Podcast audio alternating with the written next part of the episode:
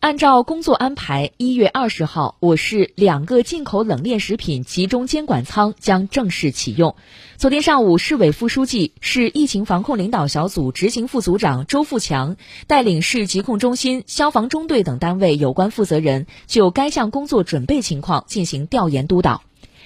周富强、周富强一行先后来到惠济区中牟县两个进口冷链食品集中监管仓，认真查看工作进度，详细了解集中监管仓工作流程及突发事件应急处置预案等工作情况。周富强要求各有关部门要明确要求细化举措，全面梳理规范集中监管仓工作流程，严格执进口冷链食品运输、消杀、采样、检测、存储、赋码、销售的各项规定，进一步提高进口冷链食品集中监管仓的工作标准，切实保障人民群众生命健康安全。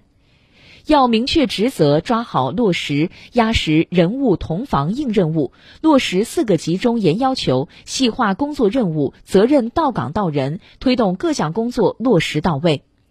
要倒排工期，挂图作战，确保进口冷链食品集中监管仓进如期上线运行，为我市做好重点环节疫情防控、保障人民生命健康安全作出积极贡献。